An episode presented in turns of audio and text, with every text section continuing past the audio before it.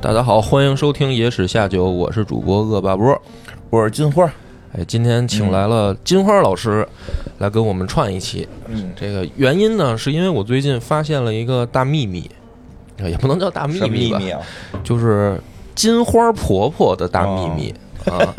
所以叫我来哎，所以叫你来，我觉得你这个比较应景儿，哦，而且呢，这里面又牵扯到这个、嗯这个男男女谈恋爱的事儿。哦，这我都不熟。那这就得听你 说，你这个给我把把关，别到时候我又这个分析行半天，人家说我这个臭直男思维，哦，行，啊那没问题。就是我这个，就是最近跟老袁我们嗯就是商量，不是说这个弄点儿呃带历史背景的小游戏嘛，哦不是想干这事儿嘛。然后呢，我就在想，就是说我写小说的时候会写这个武侠背景的小说，嗯然后会在某一个时代发生的故事。我就突然想起来，金庸先生他写这个《倚天屠龙记》啊，哦，一直以来给我一个迷思，什么意思啊？就是他的这个所谓的《射雕三部曲》哈，嗯，我总感觉到了《倚天屠龙记》的时候吧，断了一下，就是什么意思呢？你看啊，郭靖、杨过嗯到张无忌，嗯，你不觉得这仨人就是少了几十年。对，一个是时间上感觉断了一下，另一个是感觉他们三个就是，比如郭靖吧，大家可能都比较喜欢，因为嗯体现的是侠侠客的这个最大精神嘛。对，啊，杨过呢，虽然。嗯，前半不能说叫前半部了，就是大大前半部都是说他这个谈恋爱的事儿，哦，但是后来呢，还是做出了一些大事情，嗯，毕竟杀了这个蒙古大汗嘛，哦，然后而且也是确实他是当了神雕大侠以后，嗯，呃，干了好多这个等于利国利民的好事儿哦，啊，给人给人蒙古大军捣乱嘛。嗯，这张无忌也干大事儿了。他是从头到尾，啊，他最后不是干大事儿了吗他？最后干什么大事儿了？就是交出了权力嘛。对，啊，就是说你不觉得这仨人在这个时代背景下，他啊们他们仨就是张无忌跟前两个有点脱节吗？就他不太像一个大侠客应该干哦的我事觉儿。得可以，可能是金庸老师这个思维的这个进步吧。嗯，为什么？你看这就得找你来，啊你这反而说是进步，对呀，就是他最后交出去了嘛。嗯，交出去了。啊，所以这个是我小时候就是看电视剧嘛，嗯我看到这儿的时候我就特生气，你就不想交，你就是不想交的人。特生 气啊！因为你就想，就是说嗯那个，因为小时候先看的电视剧，后看的书。哦尤其看电视剧的时候吧，那个李立群老师演的朱元璋，哦我看的是马景涛那版。哦小时 候，哎呦，给我气坏了！我说，你觉得我说张这么无一小黑胖子，他他妈这就你觉是得张无忌该去当皇帝？对呀、你就说，你说那个电视剧里吧，朱元璋是要武功没武功，哦，是吧？要人品没人品，然后嗯然后就是靠这个等于阴谋诡计，但是人有驱除鞑虏、恢复中华的决心。哎， 然后张无忌一脑子谈恋爱，张无忌满脑子谈恋爱，所以你不觉得张无忌这个人，哦他在这件事儿上就是特别不招人待嗯啊，见？对，是这倒是，对吧大家相对来讲，这期这两个、这三个三本书的主人公确实不太喜欢张无忌，哎这是个一方面确实是就是就首先就是说他没有大志，嗯然后其次呢就是说这个就当时的明教啊，嗯随便出来一个人就能给朱元璋拍死。我说对啊武功啊，啊是嗯我说指武功上，就是随便出来，就是张无忌不出来，杨逍他出来也行，对是吧？杨逍都不出来，就是说呃五散人出来一个，啊张那朱元璋也打不过人家。嗯，哎，为什么大家都不动手？因为看出这个人有驱除鞑虏、 恢复中华的决心，哎，这个就是咱们先搁在这儿，哦因为金花太聪明了，她直接点题，你知道吧？这得有一个分析，哦就是金庸老师写，就是在我咱们要去看那个嗯书嘛，嗯他其实写的时候是有一些伏笔在里边的，他不是愣这么写的。杨逍也是一脑子谈恋爱啊，杨逍，对 呀、就是除了保护明教以外，一嗯脑子谈恋爱。对，所以这这是我觉得第一点啊，哦大家觉得我，反正我是从小时候就不太喜欢张无忌，确实，我也不太喜啊欢，。第二个就是他在爱情方面啊，他表现的也是那种就是就唧唧歪歪，唧唧歪歪啊，不不不表什么不主动、不拒绝嗯啊，不对吧负责嗯不负责啊。对然 后，很讨厌。而且他是属于这个周围就是女伴儿嗯比较多的那个主人公。哦，你像那个郭靖，他就一黄蓉，哦，人是吧有还有一个公主，啊，对，还有一华筝，啊对，杨过就就小龙女杨过挺，多杨露挺多，但是就是她不是那种跟几个之间这么那个腻腻歪歪嘛，就是嗯对对对，杨过就是那个她你挺明显，就是我就是喜欢小龙女，对对对对对，当然剩下的我只是对你们好，我只对我只是我只是你们大哥， 对啊对能对结拜，对 对吧？对对对，是的，张无忌他不是哪个都想 结婚，啊，他哪个都想跟他好一下那种，所以嗯不好，反正别说女生看了不喜欢，就是我看了我也挺烦的，就是说你怎么就磨磨唧唧的？大家有时候误解男生，其实男生并不喜欢张无忌这种都想结婚，杨过那就可以了，那几个可以拜把子，有一个结婚，就是不就是我我我觉得他应该爽快点儿，嗯就是你行就行，不行就不行，你可以你可以都要，你就是韦小宝，就是我都要，嗯但是我就踏踏实实，我就这么直说说直说，嗯，你不能在那儿磨磨唧唧的，就是我要又不要，我 又 就是自己还纠结，自啊己还挣扎，这就没劲，对这没劲，不像大老爷们儿。嗯所以呢，我其实从小时候我就说了，我就有这个对倚天的这个迷思，嗯就是金老爷子啊，他、他要表达什么到底？哦，这事儿好多人都觉得很奇怪，因为之前看的书都觉得要表现这个大侠的很多啊这个正义的这个东西，对当然就这张无忌对这感觉啊、就是整个《倚天屠龙记》，他到底要表达什么？嗯就他这个男主立出来这么一个人不物，招人喜欢，也不招喜欢，也不知道这男主吧，他自己是因为你要说他是说我想退隐江湖，嗯对吧？他如果说最后反映这个主题。那他写的也不好，而且他也没有一个就是所谓的你呃一说个那是令狐冲了，对，你看他那个《笑傲江湖》，他就很明显，嗯对就是说这些勾心斗角，我他妈真是看不下去了。嗯这个江湖太太他妈对对嗯恶心了，我不不想这样，对吧？可是《倚天》里面他不是，你说明教这帮兄弟嗯其实挺好的，对对多吧勾心？嗯然后六大派里面也不是都是混蛋，嗯就是说武当这帮人也挺好，也挺好，对吧？嗯呃，少林这帮也还行，就是在倚天的这个世界里边，江湖也没有那么险恶，好只有像嗯张无忌也没考虑过这些问题，啊，他也对，他也从来不，他也没花心思，对吧？对嗯对对，所以对，就是迷思嘛，就是哎，这个金老爷子在《倚天》这部戏里面，他到底想嗯表达的是什么？你这琢磨出来了我琢磨出来了，啊，我琢磨出来了，就是我先带着这个迷思，我嗯就去想一个问题，就是说，实际上《倚天屠龙记》的世界，它发生的时间是一个矛盾更加剧烈的时代。哦，因为这个郭靖也好，杨过也好啊，那个就是呃怎么怎么讲呢？就是大宋还没亡，对它还有北宋和南宋对对对，啊、咱们不是说这个大汉族主义啊，而是说这个就是放到历史来看，嗯而倚天的世界呢，就是按照这个小说的这个理念里面，它最严重是什么呢？就是这个宋朝已经没了，对已经进入元朝了，所以它的这个斗争的环境其实是更加的，就是不容易的。嗯，他没有，就是说郭靖他好歹有个城可守啊，对对对他后面他得有大宋的军队替他盯着。而倚天的世界里面是没有这个所谓的背景了，你们都是一帮江湖人，你们江湖人要想掀起这个大风浪，其实是特别特别难的嘛对，就是跟那个他妈慕容复似的，那你得是真得是奔恶人去，你可能都有点机会。所以这个是我觉得他选在这么一个时间段要写啊，他一定一定要表达一个主题，就是如果要是所谓的倚天世界里的驱除鞑虏、恢复中华这个事儿，一定是一个主线，对，对吧？但是呢，他这个主线呢，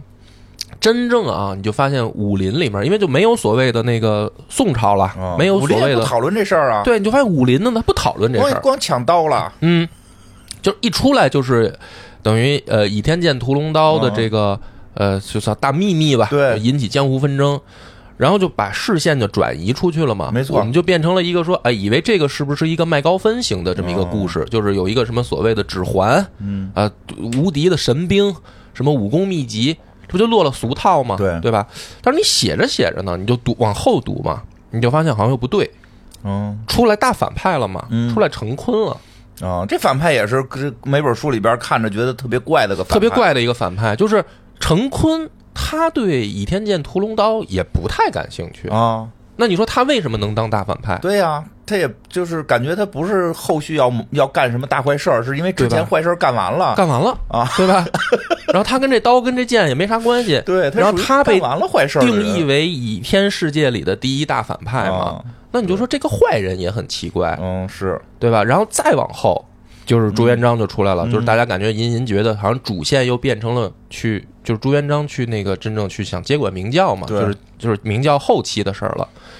然后你就发现这个断裂感也特别强，前面你以为是争夺刀剑或者武功秘籍，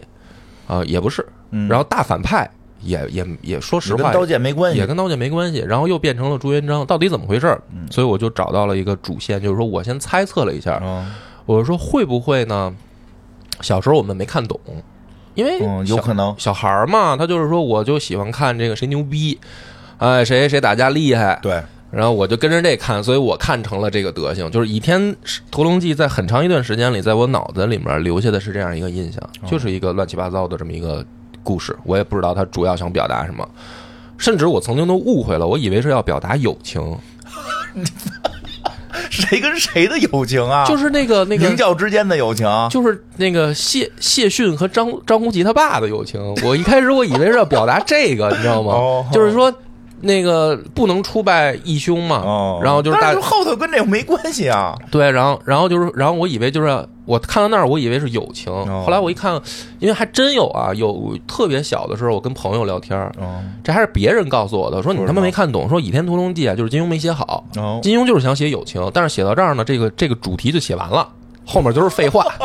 我当时都惊了，我说你朋友，你朋友适合当评论家，我说不至于吧，我说那才多大一估劲儿啊，对，然太后短了。太短了。然后后来我在想，会不会想写复仇呢？就比如说我爸我妈被六大派逼死了嘛，也没复仇啊，后后来来。张无忌也没复仇，啊，所以我就在就是确实挺奇怪，大决战救爹，就救干爹嘛，啊，对吧？对啊，就是这那几条线感觉都不连着，都不连着。嗯后来我就在想说，会不会有这样一条主线是我们小时候看不懂的？哦，就是一定还是肯定是反元这条主线，因为他最后还是落在这事儿上嗯你了。要这么看，有可能你得从赵敏那儿看，哎，所以说整个我就在想，《倚天屠龙记》如果有这样一条主线，就是我们看的时候，我们扣着这条线看，嗯，就是在想这件事儿跟反元有没有关系。每一场、每一个大的段落、每一个哦大的人物，就是如果扣着一个主线来看，会不会得到新的结果？嗯，所以当我这么看的时候，我就突然发现了一个关键人物，就是金花儿。哎呦，就发现嗯你我这么了重要啊，啊、发现金花婆婆是如此的重要， 哦因为你发现没有，金花婆婆其实，在《倚天屠龙记》的这个世界里面，她的出场嗯，几乎贯穿了整个时间线，差不多，就是从张无忌小的时候她就出现，哦，然后张无忌当上明教教主以后，她又出现，对就是到非常后面她才她才退场，嗯然后把他的故事整个交代完。嗯，所以就说这样一个人物，他在书中他是有一个非常强的那个出现的频率的嘛，哦，这是第一点让我引起注意啊。第二点呢，就是 咳咳我发现金花婆婆是倚天世界里面的第一美女，啊，是是是这么说的，嗯是这么说的，对，因为这个，呃，她就是等于在书里面原话就是说，那个谢逊第一次说出这个话来，嗯说这个，呃，武当年的这个武林之间第一美女是这个金花。对，然后当时赵敏就乐了，说你这谢逊瞎说，啊怎么当时还可能看着是婆婆呢，嗯啊，说那个一个老一个丑老太太，她怎么可能是第一美女？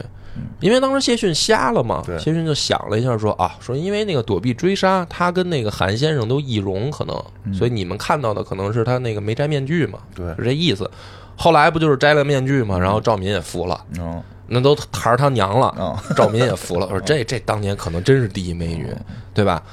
然后因为赵敏长得也很好看嘛，就当时那几个姑娘长得都不错，但是看见那个、就是真正她的名字叫戴奇斯嘛，嗯对看见戴奇斯的时候都服了，所以也都服也就明白为什么小昭长这么好看了对对对，对啊！有波斯血统，哎，这个第三个关键点就来了，就是我感兴趣啊。第一个，她出场的频嗯率、时间线很长；第二个，她长得这么好看；第三个是她还是一波斯人，对就是他是外国来的啊。对，对这个对在金庸的武侠世界里面也是非常少的，非哦常非常少，就是真正所谓的国外，国外会武功啊这确实不多，就是一下打开了这个世界观嘛，对对对。就跟那个看《哈利波特》说这说。这这题我熟，嗯萧峰那个乔峰，萧峰这个，嗯那是那是咱们民族那内部咱们对，对后来就是内部那是内部，你嗯再说他是什么这个契丹人这那的对，那个你到中考考考历史的时候，这个问题叫民族内部问题。民族内部问题波斯那个就是是国际问题了。波斯那这绝对国际 了，那你怎么也不可能说跟咱有，对对对因为他其实写过什么呃吐蕃、大理，啊这都是民族内部的，这都是民族内部这都是中考对吧必考题。包括那个《书剑恩仇录》里面有回族，啊那对那都是也是咱中国的，对对对对就是对他唯一一个就是说真正打开国际格局了，嗯说他妈波斯是吧？波斯是哪儿？你看伊朗伊朗、哦啊，而且能叫波斯这个名儿啊，它还是时间跨度，嗯对它还不光是地域跨度，它是一个时间跨度非常久远的一个事嗯儿。所以这是第三个，我就会对这个金花婆婆特别好奇。我就因为回了回头去想这个事儿的时候，我就越想越不对劲。嗯，就是为什么为什么要设计这样一个人物？第一美女，哦，然后如此出场的频繁，但是好像呢跟张无忌的主线呢又不太相关，然后又是一外国人，对吧？我就我就在想，就是回到我刚才那个问题，我说把它扣回主线看看看能不能关联上，挺厉害，因为这个角色在其他的这个作品里边没有类似的，没类似的，它是特殊的，它所以非常特殊的所以一个这本存在书的这个主题可能能从这个地儿去探索。对我把它当成一个突破口，嗯一个钥匙，我看看能不能解开这个事儿，我就我就从头去看。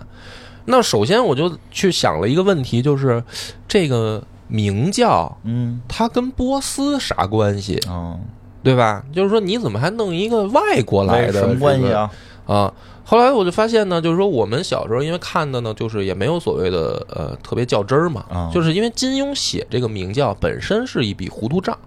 怎么什么叫糊涂账呢？就是它里面，因为好多后来我在讲的时候，偶尔提到那个摩尼教的时候，嗯或者我提到拜火教的时候呢，总有这种人在出跳出来嗯说，就是我说明教是摩尼教的时候，就有人跳出来说啊那是拜火教；哦我说他是拜火教的时候，就有人跳出来说 啊那是摩尼教，哦，对吧嗯？金庸写的这个本身是一笔糊涂账，就是你要捋清楚明教，你得先弄清楚这个所谓的摩尼教和拜火教这是什么？到底它是哪一个嘛？嗯对对吧啊？其实首先从时间线上来说，是先有的拜火教，嗯拜火教呢是出现的比较早，也传入中国的比较早。嗯呃，它里面呢就是呃，在传入到咱们国家是从北魏和哦南梁。就是同时两线传入，因为嗯当时是南北朝，就是北魏传入了，南梁也传入了。然后呢，它消失于南宋，嗯就是这个拜火教，它基本上在历史上出现的这个时间段啊，就是在这样一个时间段，而它里面呢是信仰这个火神的，然后并且有火图腾的这种崇拜的圣火令就是这个。圣火，对，所以呢。明教里面，他们就是那个围攻光明顶的时候，那帮人不是坐在地上唱歌吗？对，就是唱那个，后来电视剧里也拍出来了，书里面也有写，他们唱叫“焚我残躯，熊熊圣火，生亦何欢，死亦何苦？为善除恶，为光明故，喜乐悲愁皆归尘土。怜我世人忧患时多，怜我世人忧患时多。”啊，这个东西是金庸编的，哦，但是他编的这个，你可以明显听得出来，这个是照着拜火教编的。嗯就是他说“焚我残躯，熊熊圣火”，这个都是拜火教的一些特征。而从时间线上呢，是之后才出现的摩尼教。摩尼教的出现呢，是讲究的叫呃光光明宗，就是明尊大明王。嗯，他说这是明暗对立，就是光明和黑暗的对立。它已经不局限于火焰了，它是所谓的就咱们说的光啊，嗯这个它不再有火的图腾的这种崇拜了，就只有光了。只有光明和黑暗的这个两元对立的这这种思想了。而且从时间线上来说呢，也是就是呃，它出现在拜火教之后，然后传入中国呢，也是延续的比拜火教的时间要长。就是拜火教到南宋的时候，基本上就在史料上找不着了。我去查了一下，就没有什么再多说它的事儿了。而摩尼教是一直延续到明清的，嗯所以呢，而且那个摩尼教呢，呃，在一些怎么说呢地方被定为那个邪教嘛，就是对它它确实带着反政府的这个属性，哦，就是在中国的历史上也可以多次看到说食菜是魔，就是说它的一个教义里面有一个特点，就是说教徒喜欢吃素，吃素，然后那个侍奉魔魔王。但是呢，这个是音译当中的讹传，就是我们古籍里面写的“是魔”是魔王那个魔，但是实际上人家的意思“食菜是魔”是模拟的模，是那个就是不是同一个字儿明，白不是底下是一个鬼的那个字儿。所以它是真正呃出现摩尼教是在我们的记载里面多次出现，呃，就是反抗政府这种事儿被定义为邪教。所以金庸写的呢，它实际上就是一笔糊涂账，就是他这一个里边儿俩把俩都加进去了。对他为什么俩呢其实都有，但其实也是因为摩尼教吸收了很多拜火教的元素，哦但是呢，它不但吸收了拜火教，它还吸收了景教，就是基督教，它还吸收了佛教，就是摩尼教本身就是一个，你说好听点儿叫融合，说不好听一点儿就是到处抄，哦，所以他到了中国以后，尤其是又被政府呢不太喜欢，就是他就转入地下活动。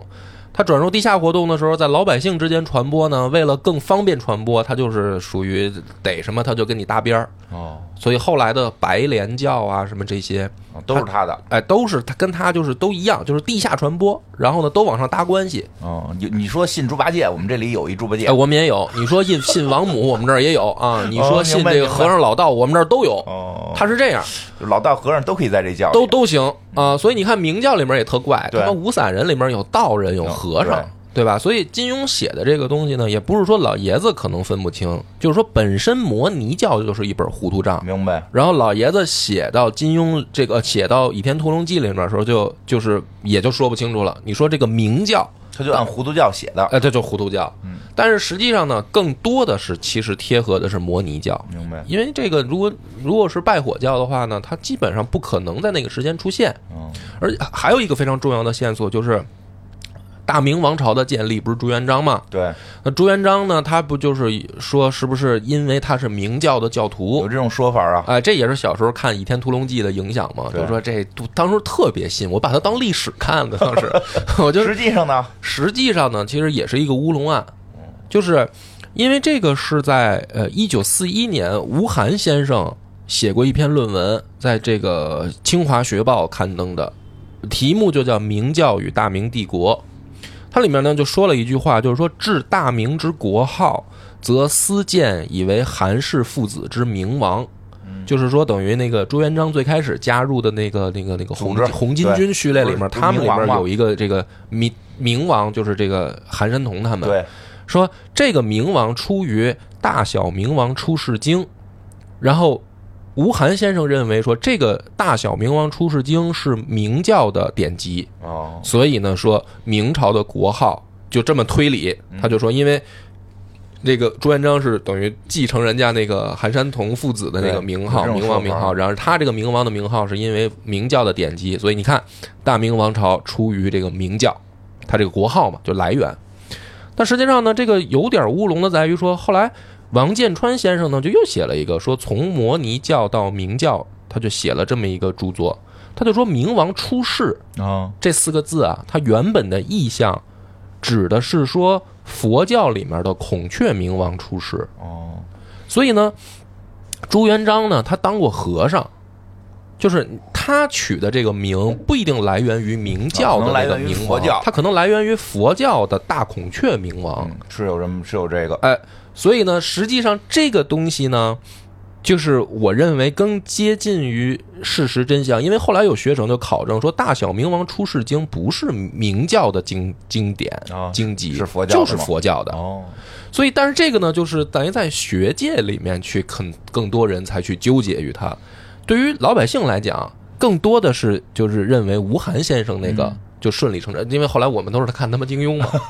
就是因为金庸写这个的时候，可能也是看到对对了对吴晗的这个文章，对，他就是那人家是史学家，那金庸毕竟是一肯定就认这小个说家，那就认了嘛，认了以后就这么写的，就把它写到《倚天屠龙记》里来。也等于是后来这个史学界有发现，可能不太对。可能不太对，可能就是出于佛教的这么一个这么一个名词的来源。所以呢，这个小说里，其实我讲到这儿，我大概我给大家先说清楚了，就是这个《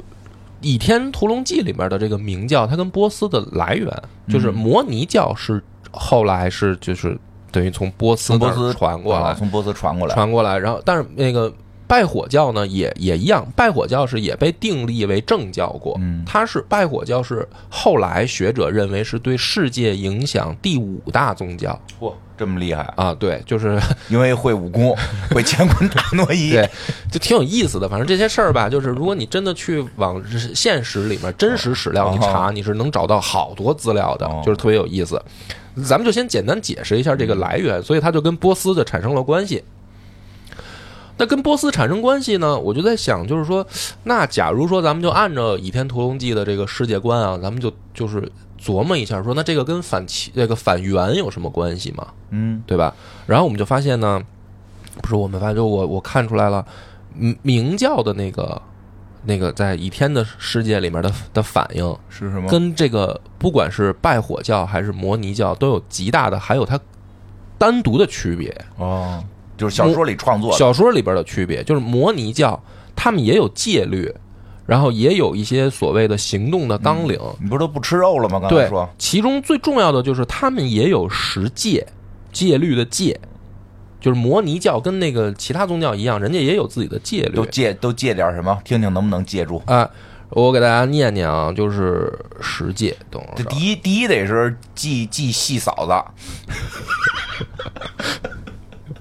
没有也得把条给加上是吧？这个十戒就是说不，我我我念完，大家可能就感觉他是抄的谁了。哦，不拜偶像嗯，不妄语，不贪欲，不杀生，不奸淫，不偷盗，不欺诈，不行巫术，不二见，就是不不怀疑宗教哦，不二见，这是呃不懒惰，嗯，这十戒你一听就明白，八戒，这抄的 有点抄基督教，嗯，对吧？多他了有解他其实是有戒律的，有戒律，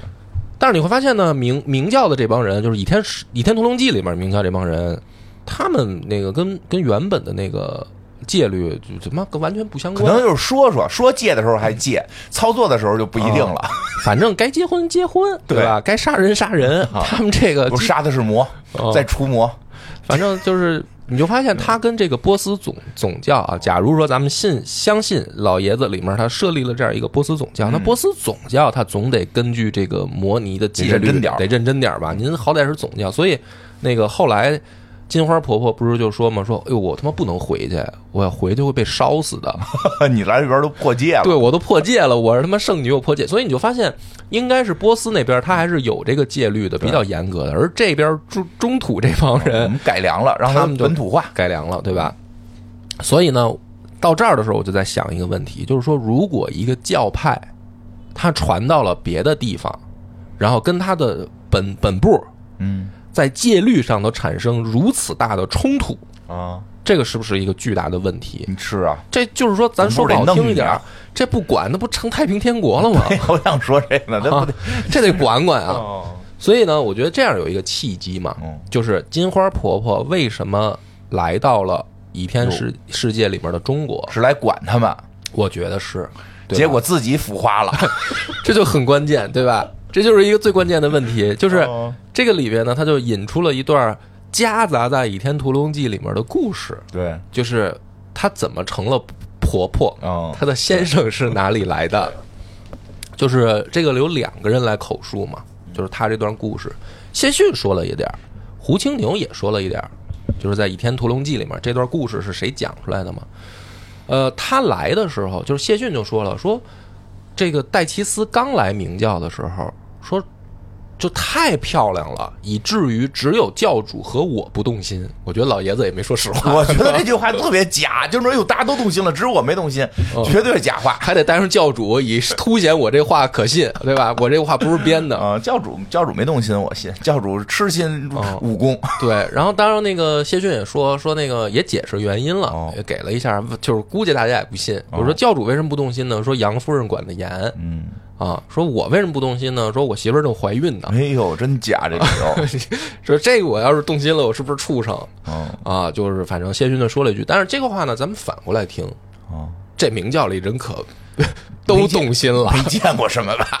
因为明教的这个组成，我跟大家再捋一捋，可能有的人读小的时候看都忘哦了。它除了教主以下啊，它有光明左右使，嗯对就是杨逍、范瑶这哥俩。啊，杨逍动心，我 信，我觉得得得谁跟谁嗯能动心的人，然后范瑶是直接开追，哦就是已经说了哦，啊。然后再往下呢才真是愣，我真愣，啊，哎，嗯对，因为杨逍、范瑶他们俩年轻时候的那个组合叫逍遥二仙，对，就是俩人都特帅，是就是范瑶有点愣了，就啊直接这么开一追冷追藏一下去，然后再往下才是四法王嘛，啊对嗯四法王是这个韦一笑、那个谢逊，对嗯然后殷天正和这个呃戴奇斯，他们四个。对，然这殷后天正也也动心啦殷，天正，我觉得都当 应该当时已经结婚了吧，我感对呀，我觉得殷天正应所该以 就是谢老逊大这话有点出卖老大哥的意 思，我对呀感觉我这一天正老大哥啊这谢逊什么意思给呀？他们老阴头卖了，有点那意啊真思。是这这这不不靠谱。啊，然后往再往下是五散人，哦五散人里面那就还有还有真正得他妈和尚道士，对，啊还有和尚和呢，尚道士都动心，所以老谢逊这句话他妈透露了一些这个，你就你不能细想哦，你一细想你就觉得说这些人道德都有问题啊！啊，这帮英雄好汉怎么回事儿？怎么怎么见着个美女就就就不就愧是邪教。对啊，然哎呀后你看人正正经教人不不说，都偷着干，人不说出来。你们这儿怎么都这么谢逊有时候愣啊谢逊确实在《倚天》里表现的有的时候情商有点低，我觉 得对不对啊？有点低，有点低，尤其是他劝无忌的时嗯候说：“要不你把这些妹子都收 了吧，我看他们都喜欢你。”有点愣还？直接跟这帮女孩说：“你们是不是都喜欢我无忌海尔？ 都给我当儿媳妇儿吧。”嗯谢逊有时候确实没什么情商，但是他他这话就反而就更可信，是对吧？然后呢，后面就出现一个真正的这个金花婆婆的故事，就是来了一个人叫韩千叶。对，这韩千叶是怎么回事呢？就是说啊，他这个爹韩千叶他爹跟杨顶天当年打架，嗯，打输了，打输了以后呢不服，而且这个不服呢，我觉得这种人特没劲啊，就是输了就认呗。他不认。然后呢，他是这么说的：“他说我打不过你了，这辈子就是他不服，但是他说这还不服啊，就是说我打不过你。他说，但是我儿子将来会来揍你。这就应该直接退网， 退就他妈不服对呀、就是这种人就有点没劲了，啊没劲啊说实话没劲，人打输了就服呗，对吧？他不服，他说我还，而且他说他他还自己承认我这辈子打不过你哦了，将来我儿子来。杨杨顶天呢，当时就说说那也行，说你你我你儿子要来呢，我让他三招， no。因为小孩儿就是对我下一辈儿了，是吧？我让他三招，杨景天没想过自己生儿子跟他打，没有杨顶天就是还你是看就这种想法，就导致后来他出问题。啊，然后呢，这俩人就等于当年定了一个约定，哦，后来呢，这个韩千叶就真来了。嗯，但是呢，当年呢，这个韩千叶他爸跟杨顶天定了一个约定的时候，就附加了一个条件，说你不用让我儿子三招，但是呢，怎么打我儿子挑，哦，就是比武的方式，我儿子选那这就确对吧实能占优势了。啊，咱是比这个拳掌，还是比刀剑，对，对吧？还是比轻功，这我儿子选。那你这个回去不就是可以专项培养儿子吗？对对对说操，比他妈外语，咱比背这个波斯文。 确实是。来了以后，韩千叶就提出来了，说啊，咱们比在水里打。为什么呀？说这个光明顶上有一个叫那个什么碧波寒潭哦，啊，冷彻这个刺骨。这在人家主场啊，他怎么选人主场特有的呀？因为说这个韩家啊是这个东海灵蛇岛岛主，哦，他们有这个场地优势，那哦天天就游泳呗，他那对儿天天练， 他那儿天天练，所以说这个水性了得。然后，而且呢，这个这但是个，但是他那儿那岛上那水冷吗？他岛上水不冷啊，但是那个光明顶那水冷。对呀、就是没没，哎，行吧，反正就想着怪招也是，想这怪招就是怪嘛，就是说这时候呢，他提出来的时候，明教这帮人就说说，哟，这比不了，怎么 了就说这个下去就冻死了，啊？对呀、对啊，就下去就冻死了。然后说这个怎么比呢？其实韩千叶这个话呢，就已经是有点儿就是把杨顶天僵在这儿了，因为杨顶天不会游泳，哦所以杨顶天是必然要认输的。哦，然后韩千叶呢，就是估计也猜到了，他就拿出来一把匕首，然后呢抵着自己的胸口，就是说说你啊，跪下给我磕仨头。然后他没说后边的，嗯什么意思呢？就是说你这么大一教主，你当着全体教众给我磕仨头，你基本上以后也就没面儿在江湖上混了。哦我把你侮辱了，对吧？然后我自杀，哦，就是也。图什么就哎呀也？对，就是他这就让爸爸给 PUA 成什么样了？哦？我觉得也是，就是这个韩千叶，反正也是一个不幸的童年，可能啊啊就是等于就是来拼命的。哎呦，你跟我下去，你也是死，反正冻死你小样儿的，你也不会游泳嘛，对吧？你就是这个不下去，你当众大教主嗯受侮辱，你其实也就没面儿在江湖上混了，那对吧？生不如死，社会性死亡。这个时候呢，就是戴奇斯就站出来了，就是金花婆婆就站出来了。戴奇斯就是说我我是这个她闺女，嗯，骗骗这个韩千叶，她说这我是韩她天也是闺女。瞎子， 嗯， 可认不出来这是一外国人。对呀、这他妈长得是一伊朗人的样儿，你看不出来吗？啊，说这个是我是我爹，嗯，对吧、说那个没你找见过我，世面吧？你找我爹打嗯，对吧？我作为女儿，我可以带他出战有道理，啊。然后呢，就说这个金花婆婆呢，就跟这个韩千叶就下水比武了。他善于游泳说金花婆婆她为什么后来叫紫山龙王啊，啊？就说她水性了得，在波斯学的，这就特在别沙漠里边。疑问，你看是不是有一个问号？就是说我操，波斯水性了对得，哎 呀，就跟蒙古有海军似的。对呀，你这不是胡闹吗？对啊呀。会不会金庸先生在这儿用了隐喻？哦，什么隐喻啊？水性后面一般跟什哦么？了得 呀！你这就是属 于对吧？睁着眼睛胡说了，嗯对？吧？水性后面跟杨花嘛。哦，这个非说金花婆婆水性两合，一波斯来大姑娘水性了 得，而且呢，在这个寒潭底下还真把韩千叶打赢了，嗯，这事儿就不正常哦。您一东海的公子，对，天天跟水里练游泳，你让人一波斯来的少女在水底下给揍了，对吧？然后呢，就说这个韩天燕在底下，就是在水下就被金花婆婆给刺了一一一剑，嗯就受伤了。受伤以后呢，这个寒痰就是等于就是入体了，嗯寒毒入体，他就病了。病了以后，他就留在光明顶就养伤，然后完事呢儿了啊。然后戴奇斯就照顾他，是啊，我就说这人也那个不自杀了啊，不自杀了。什么玩意儿？啊。然后过两天呢，戴奇斯就过来，就跟杨顶天就说了，说那个教主，我那个想结婚嗯，啊，我就不参加明教了。啊所以我就觉得呢，你说这个其实大家就是你稍微一推理你就明白了，在肯潭底也不一定干嘛了。哎肯定是韩千燕在底下让着他来的，哦对吧？就是你你怎么想，你也不可能，您他妈练了十多年的一个 东东海练出来的，你让人一个沙漠来的给揍了，你这不合适啊！肯定是潭底下让着他来的嘛。哦然后这个一让着他，可能戴奇斯觉得说，小伙子嗯，懂怜香惜玉，哦比这帮明教臭老爷们儿强啊，比比比比老范强，老范傻追，啊对问在吗？啊， 睡了吗天天发在 吗？天天送信鸽来，信鸽腿上缠着在吗？然后我还得给他写滚，再给缠到鸽子上，忒他妈烦了。哦，嗯对吧？然后俩人呢就走了，就等于离开明教了，然后就去东海灵蛇岛隐居了，哦，对吧？对这个故事后来是这样，然后他后来为什么又出现呢？嗯，是因为韩先生中毒了，哦，然后金花婆婆就是去请胡青牛去医治，有这个，有这个吧？嗯，这个是后来胡青牛讲的嘛，就是给对嗯张无忌讲的，说我这大仇家是怎么回事儿。然后呢，胡青牛呢说他立过一个志，说我只救明教的人，嗯，哎，你看他其实一直在扣着一个什么线呢？就是反元。哦，胡青牛为什么立这个志向？为什么呀？这帮英雄好汉为什么聚集在明教？嗯，是因为明教想想去恢复世间的那个正义跟哦公正，就是因为他们觉得元朝不好，对，他们想造反，对吧？所以胡青牛立了这么一个誓，所以胡青牛呢就不救这个韩千叶，就只给自个儿军队的治疗。对。而且我很理解胡青牛，嗯，就是你戴奇斯，你为了这个你自己的这个儿女情长，嗯你等于叛教啊，对，而且你是双料叛教，嗯， 你这个叛了波斯总教哦，您还叛我们明教，对，对吧？我们明教不没说不允许结婚啊，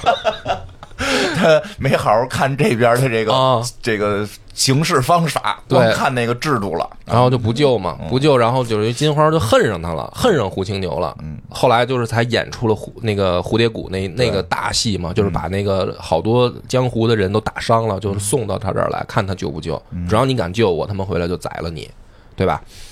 然后这个故事呢，就是我就在想，就是说反映了一个什么问题呢？这个波斯圣女吧，对她的信仰是太不坚定了。哦，如果说但也不会糊弄。倒也倒是也没糊弄。对，就是不不信就走了，你哦就走了大家一起糊弄糊。杨顶天不是都结婚了吗？啊，杨景天对也结婚就了，糊弄呗。嗯所以我就在想，大家一他块儿为什为什么他结婚他要走呢？对呀、为什你么琢呀？磨这个事儿就特别奇怪，他啊为什么要走？为什么呀？嗯你反过来想，会不会大家不容？哦，怕怕这些同事们开始嚼舌根子，哎，就是我老公可本来就身受重伤了，嗯，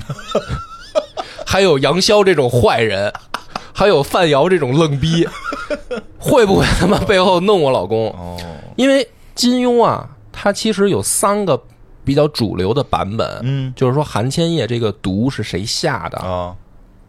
咱们都知道金庸先生他那个连载的时候很长，后来呢后来改过，改过，他其实前后最有影响力的改过两版，嗯所以金庸他这个书有三版，第一版叫连载版，嗯然后第二版叫三连版。这个是最出名的，可能看的人也比较多的。然后后来还有一版，就是那个就是什么什么世纪版，就最后改的那，最后那一版嗯最，后那版给好多都改的比较大，改动比较大，嗯所以呢，在这个事儿上，我就是特意看了一下，也有人专门研究，就是有人比我先发现这个疑点，但是他们没串联起来。什么疑点呢？金庸的这个三个版本给韩千叶下毒的人都不一样。是吗？对，连载版里面说给韩千叶，就是他跟金花婆婆走了以后去东海，后来又中毒了，才去找胡青牛啊。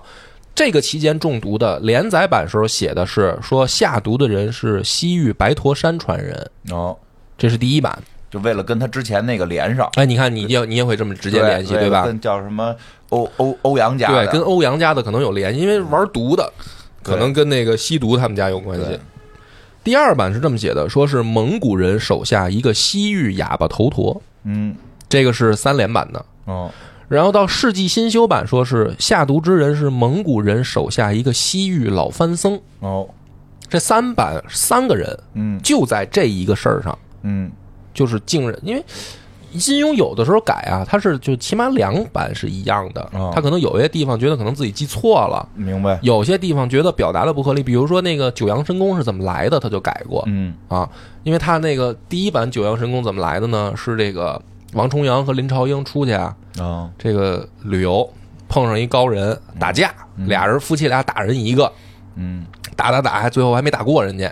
然后这个高人通过跟这个王重阳打架有所感悟，哦就说你不是练了一个什么九阴真经吗？哎，我他妈跟你们俩打完，我他妈顿悟了。哦因为他一边打呢，一边跟这俩人喝酒，打了好几天。哦然后那个林朝英呢，最后也打不过他，是因为林朝英酒力不行，就喝多了。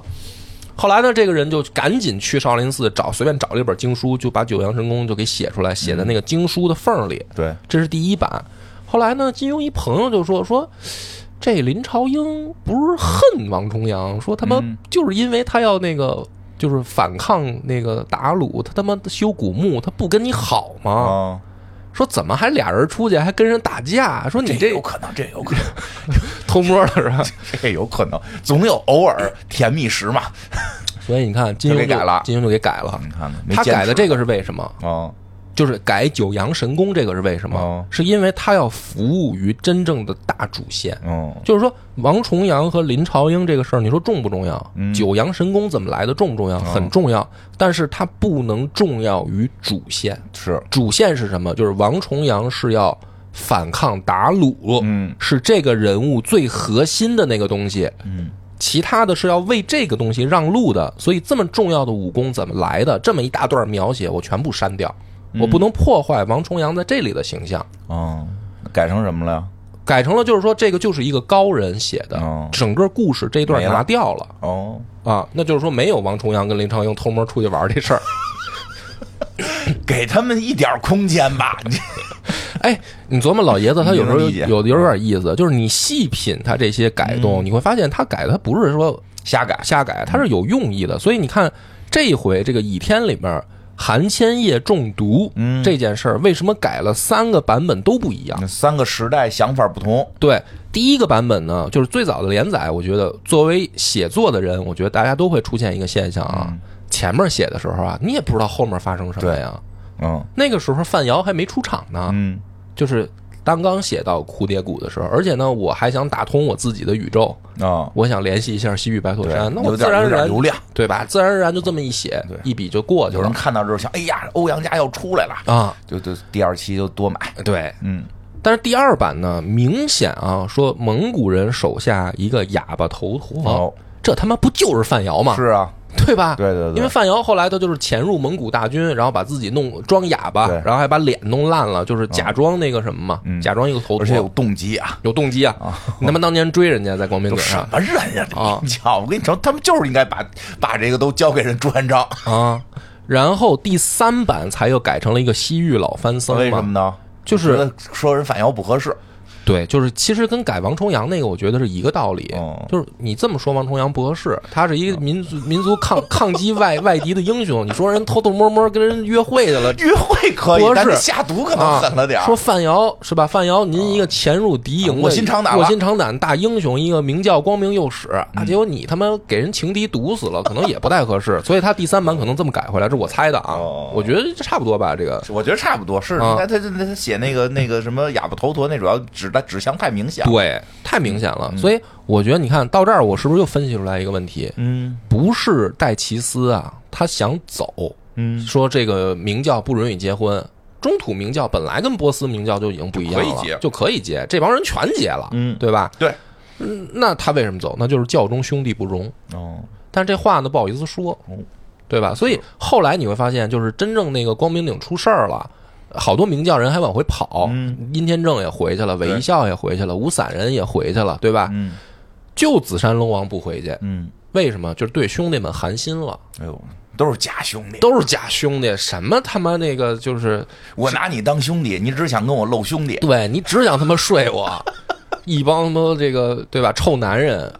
走了，走了，然后最后老公还死这事儿上了、哦啊！恨他们的，就说如果你这么理解金花婆婆，你就不觉得她她狠毒，是因为一开始啊，我小时候刚读的时候，我会觉得说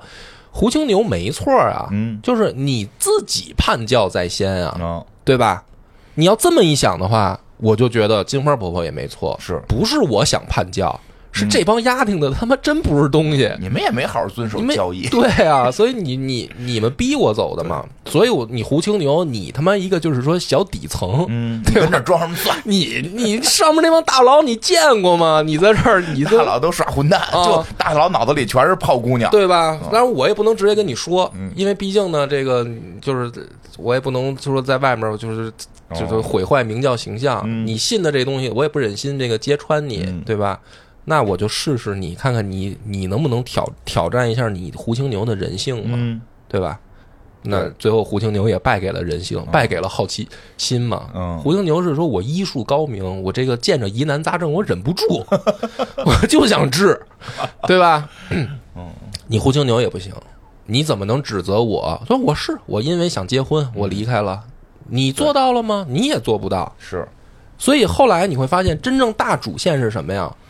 明教从一开始就抗击元朝，嗯但是呢，这个书是只打张无忌的出现以后，你就不知道这个武林之前在干嘛对，就觉得在抢刀，啊，就抢刀抢剑。其实刀剑都是为都是郭靖为了嗯给这个将来的抗击留下一个火种，对，对吧？刀剑里面藏的是武功秘籍和兵法，为什么呀？是因为将来有大英雄好拿着这俩东西能够驱除鞑虏用。对，刀剑都是主线，但是后来的江湖，你看就变得一团散沙，嗯，大家只是记得抢刀抢剑，都不知道刀剑的目的是对，也什不知么，道里头有什么，对吧？明教也四分五裂了，嗯，对吧？都在明搞对象，明教一开始的目的其实特别清晰，是我们要建立一个公平善良的世界，这是哦中土明教的那个信信念。对，然后呢，大家因为什么呢？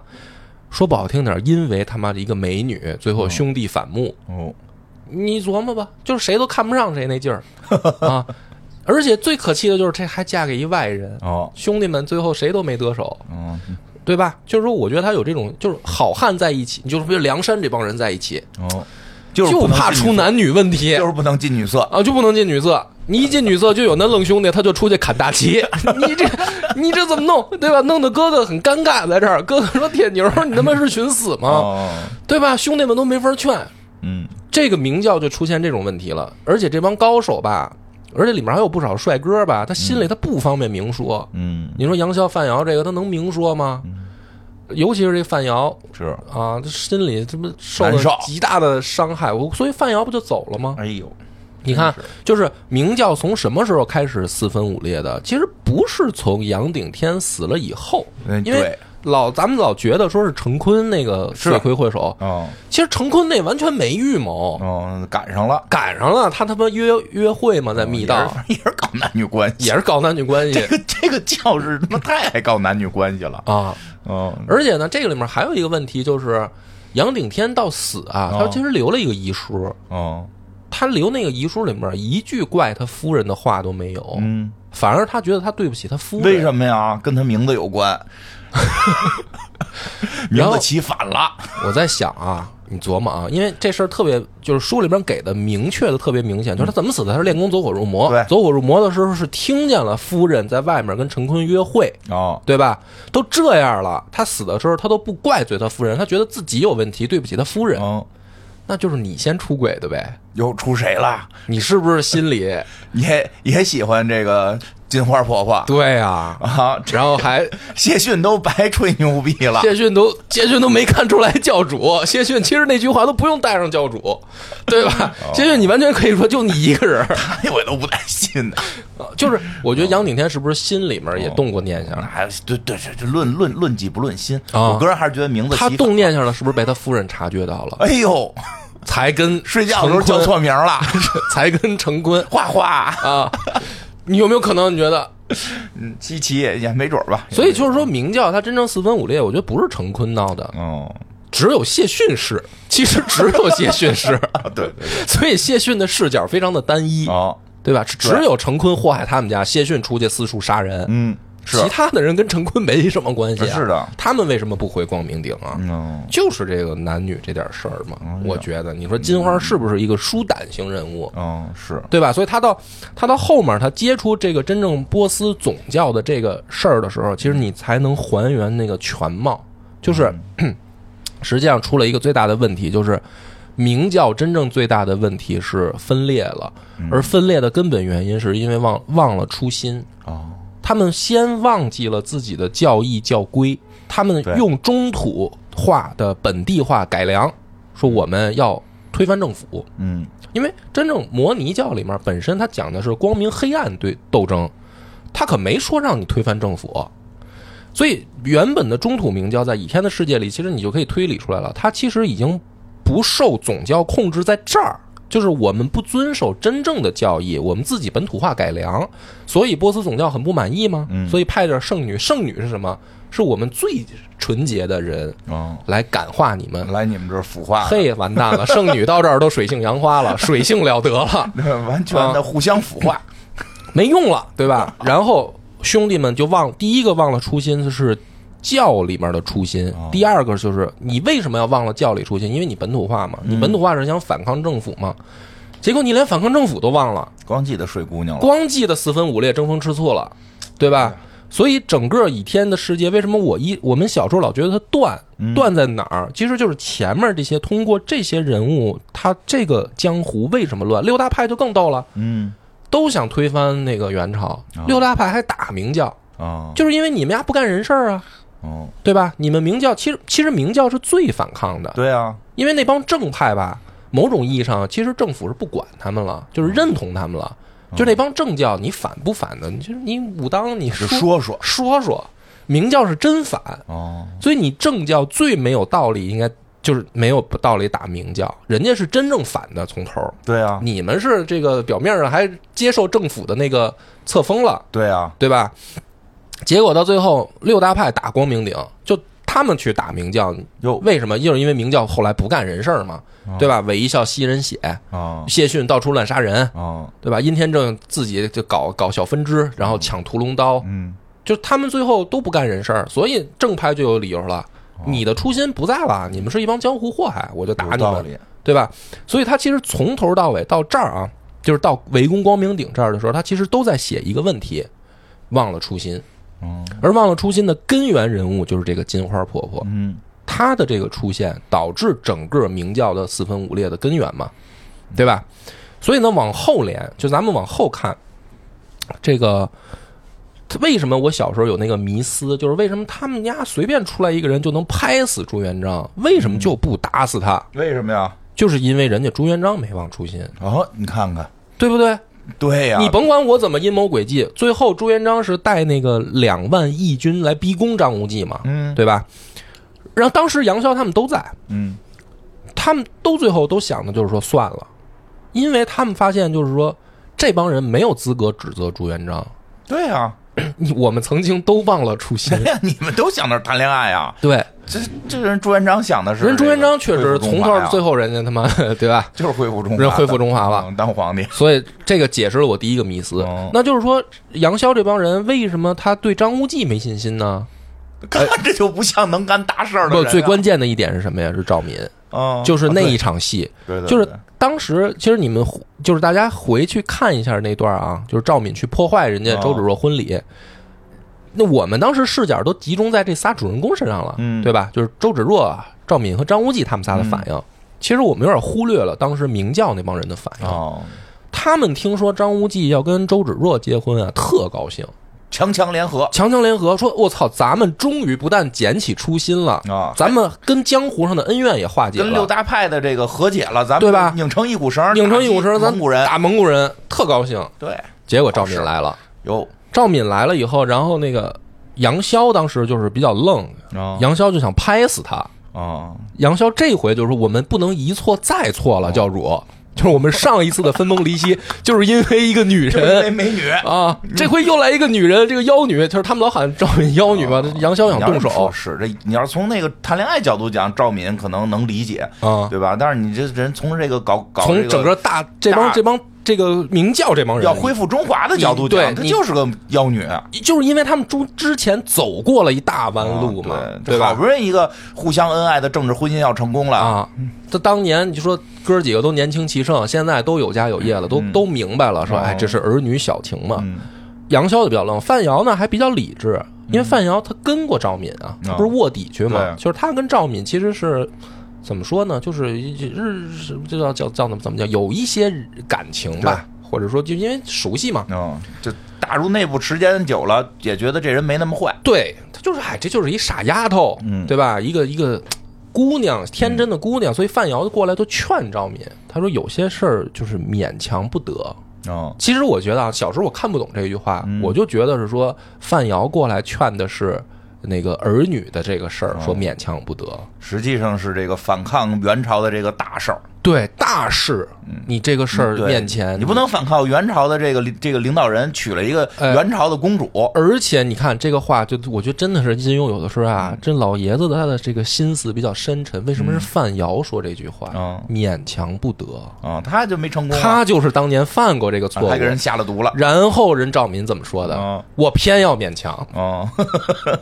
瑶就没话了，嗯，对吧？他希望对方是令狐冲。哎，就是你不走这个十几年的弯路，嗯，你你没办法明白的这事儿个是，，所以有时候老人劝什么没用，没用年轻人自然得走些弯路。对，所以范瑶这我这时候我突然发现，就是第二版的这个倚天啊，啊范瑶这个人啊，他虽然出场很晚，啊嗯，但是他其实我觉得有点意思，嗯，就是他跟赵敏特别像，哦，因为他也是挺坏的，他他妈那个 给人下毒啊，给人下毒，然后关键是他他妈满嘴跑火车，他特爱撒谎，哦你记得吗？他那个去把那个六大派关到那个塔上的时候， 然后这他嗯是嗯卧底。他骗那个那个玄冥二老嘛，他说我跟灭绝师太有一丝争取，嗯 对吧？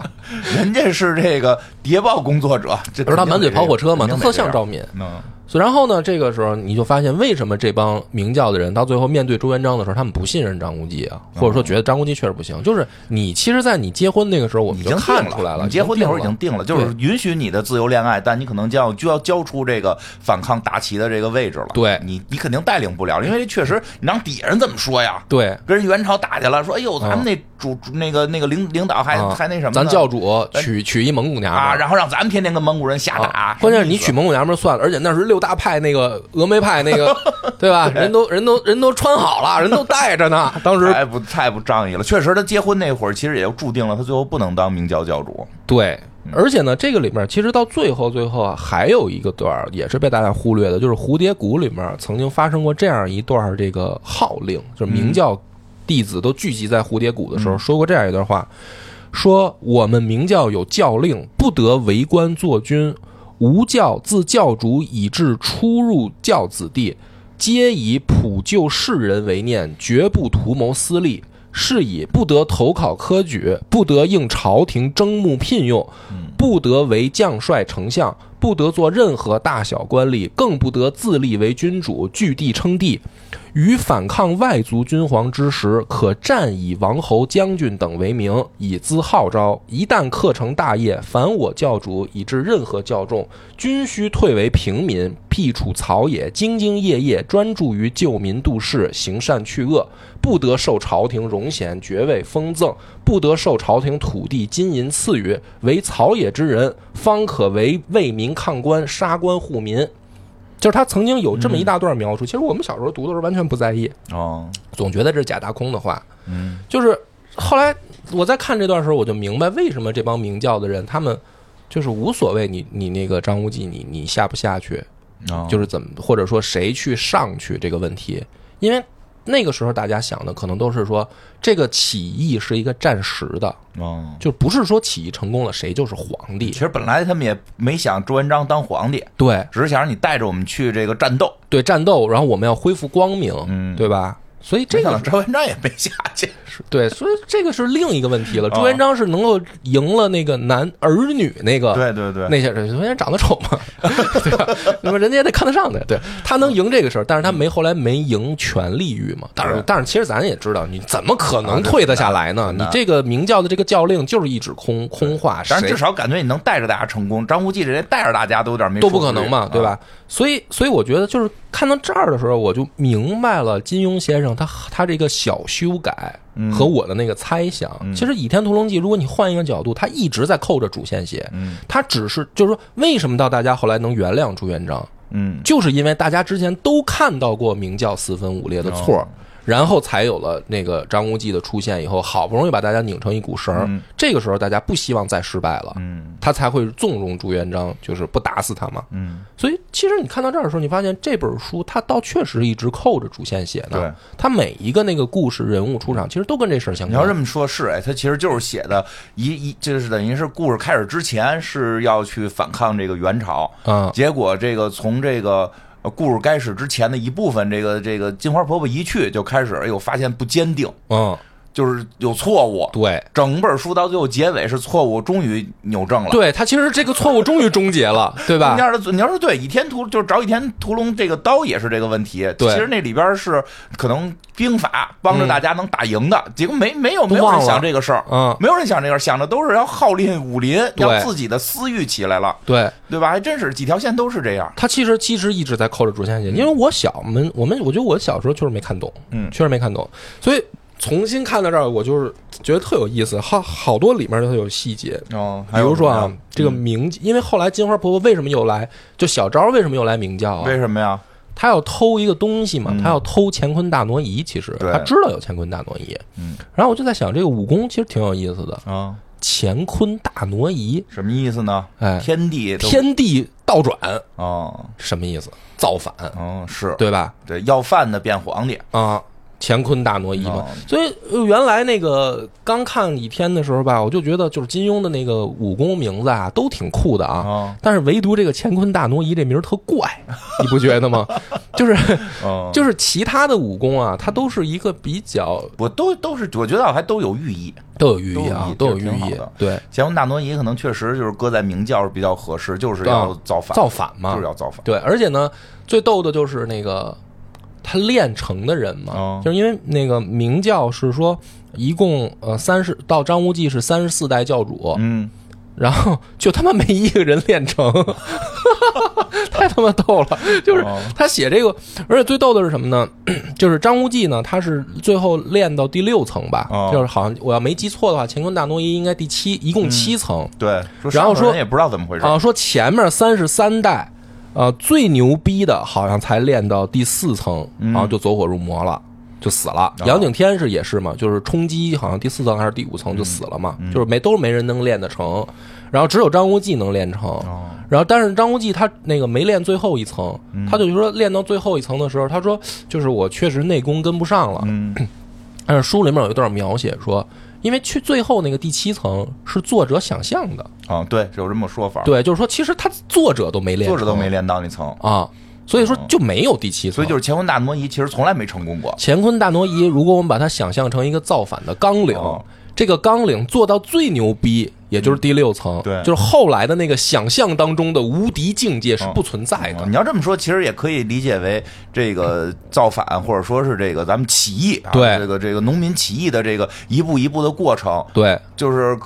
确实好人好多人在这个过程中，可能第三步、第四步啊就不行了刚刚占领个城就开始疯娘娘了，对，就开始走火入魔，对嗯吧？就有这种，对而且确实又从来没有人真正把这个东西弄明白过，最后一层全靠想象，哎，对吧？人很有道理，而且这有个道理特别有意思，就是他这武功里面，你就想啊说，为什么他们练不成呢？他就金庸给的解释就是说，呃，乾坤大挪移呢是一个纯靠内力耍的这么一门功夫，哦，所以呢，就是说它里面很多高妙的操作，如果你没有深厚的内力啊，你耍不动。就像说一个孩子耍千斤大锤，这个锤法跟你写的如何高妙，但是孩子没力气。举不起来，他举不起来，所以越高妙的锤法反而越容易伤着自己哦。他是说这样，就是说大部分就是不就是前面的为什么所有的人都练不成乾坤大挪移，就是内功不行，嗯，对吧？张无忌内功行，对，而这里面又特有意思，九阳神功是什么东西？什么呢？就是张无忌能练成，是因为他有九阳神功。哦，九阳神功是什么？九阳神功是他强任他强，嗯，就是是那个美改的时候，那个高人，就金庸写那个高人跟王重阳打架的时候，嗯他说你俩不是这么牛逼吗？九阴真经是特别猛、嗯，特别阴阴毒、狠辣的一种，而且一击致命的武功。嗯，然后这个高人他跟他们俩打完以后悟出来的九阳神功，就是你强任你强，它其实是一种偏向道家的思维。嗯，就是说我他他又特逗，非得写在佛经夹缝里，就是说我不跟你去争，哦，我不争，我才能真正的牛逼，我就在内力源源不断，是因为我首先做到不争，嗯，所以你才能练成九阳神功，你这样的人才能练成乾坤大挪移。哦，你没发现，就是张无忌这个，其实他从武功上，金庸是给他一个非常精巧的设计，就是只有这样的人能够带领大家造反，但是这样的人他就是没有大志，哦，就练成九阳神功的人才能练成乾坤大挪移，但是练成乾坤大挪移的前提是这人不愿意跟人争你看看是，啊，就很有意思，我就觉对很得矛盾啊，啊就很矛盾嘛，所以最后就是只有朱元璋的出现其实才合理，他也不用会这些，他也不用武 功，对。他主要是没忘初心，对，就是就是初心的问题。嗯所以我我就觉得说，金花婆婆其实是打开《倚天屠龙记》的一把钥匙。嗯，确实你们说挺有道理，哎，嗯，没瞎编吧？没下边挺好的，也没有直男思维吧？没有这是啊没有没有，你们没怎么提谈恋爱的事儿对，就是嗯男人也争风吃醋。啊，那肯定嗯的，那大了去了，是嗯，所以今天这个就是叨叨也不短了啊，希望大家这个喜欢，以行后有什么机会我再给大家聊聊武侠。好，好，拜拜。拜拜。